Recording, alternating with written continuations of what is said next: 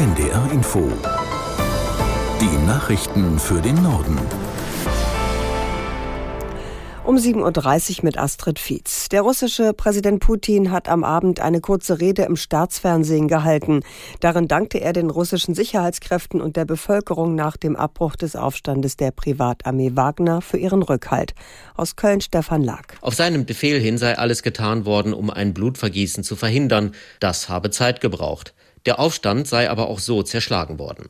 Es war das erste Mal nach der Beilegung des bewaffneten Wagner-Aufstands, dass sich Putin in der Öffentlichkeit dazu äußerte. In seiner kurzen Ansprache wandte sich der Kreml-Chef auch an die Söldner der Wagner-Gruppe. Sie hätten entweder die Wahl, nach Belarus zu gehen, zu ihren Familien zurückzukehren oder der russischen Armee beizutreten. Putin warnte eindringlich davor, den Versuch zu unternehmen, Russland zu erpressen. Dies sei zum Scheitern verurteilt. Den Chef der Wagner-Gruppe Prigozhin nannte der russische Präsident nicht beim Namen. Er wandte sich stattdessen an diejenigen unter den Kommandeuren, die ein größeres Blutvergießen verhindert hätten. Viele Wagner-Kämpfer seien auch Patrioten, so Putin. Die geplante dauerhafte Truppenverlegung von 4000 Bundeswehrsoldatinnen und Soldaten nach Litauen werde noch einige Jahre dauern.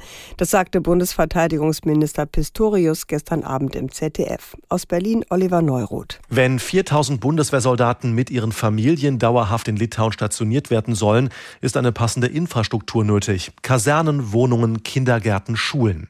Das baut man nicht mal eben in einem Jahr auf, so Pistorius im ZDF. Es gehe um einen längeren Prozess. Von litauischer Seite heißt es, bis 2026 solle alles fertig sein. Der Chef des Bundeswehrverbandes Wüstner stellt im Redaktionsnetzwerk Deutschland klar, es müsse ein Konzept her, was die Verlegung konkret für die Soldatinnen und Soldaten bedeute. In der Truppe hat die Ankündigung des Ministers laut Wüstner für Erstaunen gesorgt. Viele seien überrascht worden. Pistorius dagegen sagt, mit der Truppenverlegung habe man rechnen müssen. Der Kanzler habe Litauen vor einem Jahr schon eine entsprechende Zusage gemacht.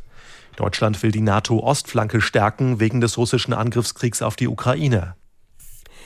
Nach dem Wahlerfolg der AfD im thüringischen Landkreis Sonneberg hat CDU-Chef Merz einen härteren Umgang mit den Grünen angekündigt. Merz sagte, die Partei komme bei einigen Themen belehrend und moralisierend daher. Aus Berlin Philipp Eckstein. Er warf der Partei vor, mit dem geplanten Heizungsgesetz viele Menschen verunsichert zu haben. Er betonte, auch CDU und CSU seien dazu verpflichtet, dafür zu sorgen, dass sich Wahlergebnisse wie im thüringischen Sonneberg nicht verfestigen. Die SPD-Vorsitzende Saskia Saskia Esken sagte, die Regierung habe ihre Politik in letzter Zeit zu wenig erklärt und nicht gut organisiert. Zugleich warf die SPD-Chefin der Union vor, aus vielen Themen einen rechtspopulistischen Kulturkampf zu machen. CDU und CSU müssten endlich verstehen, dass davon nur die AfD profitiere. Die griechischen Behörden haben laut Grenzschutzagentur Frontex ein Hilfsangebot der EU-Agentur kurz vor dem Untergang des Flüchtlingsbootes ignoriert. Frontex erklärte, man habe am Tag vor dem Unglück zusätzliche Luftunterstützung angeboten, aber von Griechenland keine Antwort erhalten. Nach Darstellung der griechischen Küstenwache hatte die Bootsbesatzung mehrfach Hilfe abgelehnt und betont, nach Italien weiterfahren zu wollen.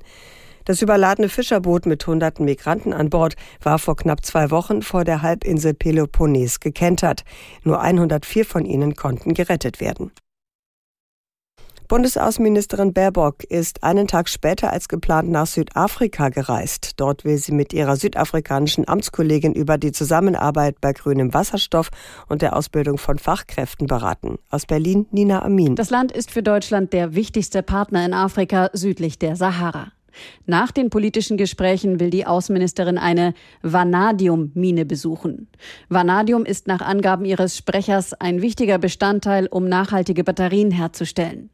Bei Baerbocks eintägigem Besuch in Pretoria wird vermutlich auch der Umgang mit Russland ein wichtiges Thema sein.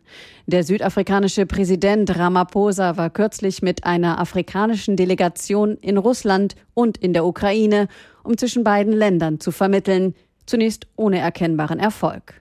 Offiziell erklärt sich Südafrika in dem Konflikt als neutral. Im Dieselbetrugsprozess gegen den früheren Audi-Chef Stadler und zwei Mitangeklagte verkündet das Landgericht München heute das Urteil. Alle drei haben ein Geständnis abgelegt. Stadler gab zu, nach Aufdeckung des Betrugs in den USA den Verkauf von Dieselautos mit manipulierten Abgaswerten in Europa viel zu spät gestoppt zu haben. Das Gericht hatte dem ehemaligen Audi-Chef im Gegenzug für das Geständnis eine Bewährungs- und eine Geldstrafe in Aussicht gestellt benachteiligt der Online-Händler Amazon andere Unternehmen beim Verkauf seiner Waren. Vor dem Bundesgerichtshof in Karlsruhe geht es heute um die Frage, ob das Bundeskartellamt die Wettbewerbsmacht des Konzerns einschränken darf. Marei Beermann fasst zusammen, worum es genau geht. Das Bundeskartellamt hatte dem Online-Riesen im Juli 2022 eine so wörtlich überragende marktübergreifende Bedeutung für den Wettbewerb bescheinigt. Ja, und möglich war das durch eine neue Regelung aus dem Jahr 2021. Sie soll der Behörde eine frühere und effektivere Kontrolle bei großen Internetkonzernen ermöglichen. Und dadurch könnte sie zum Beispiel die bevorzugte Darstellung von eigenen Angeboten verbieten. Amazon wehrte sich und wandte sich an den BGH, um diese Feststellung aufheben zu lassen.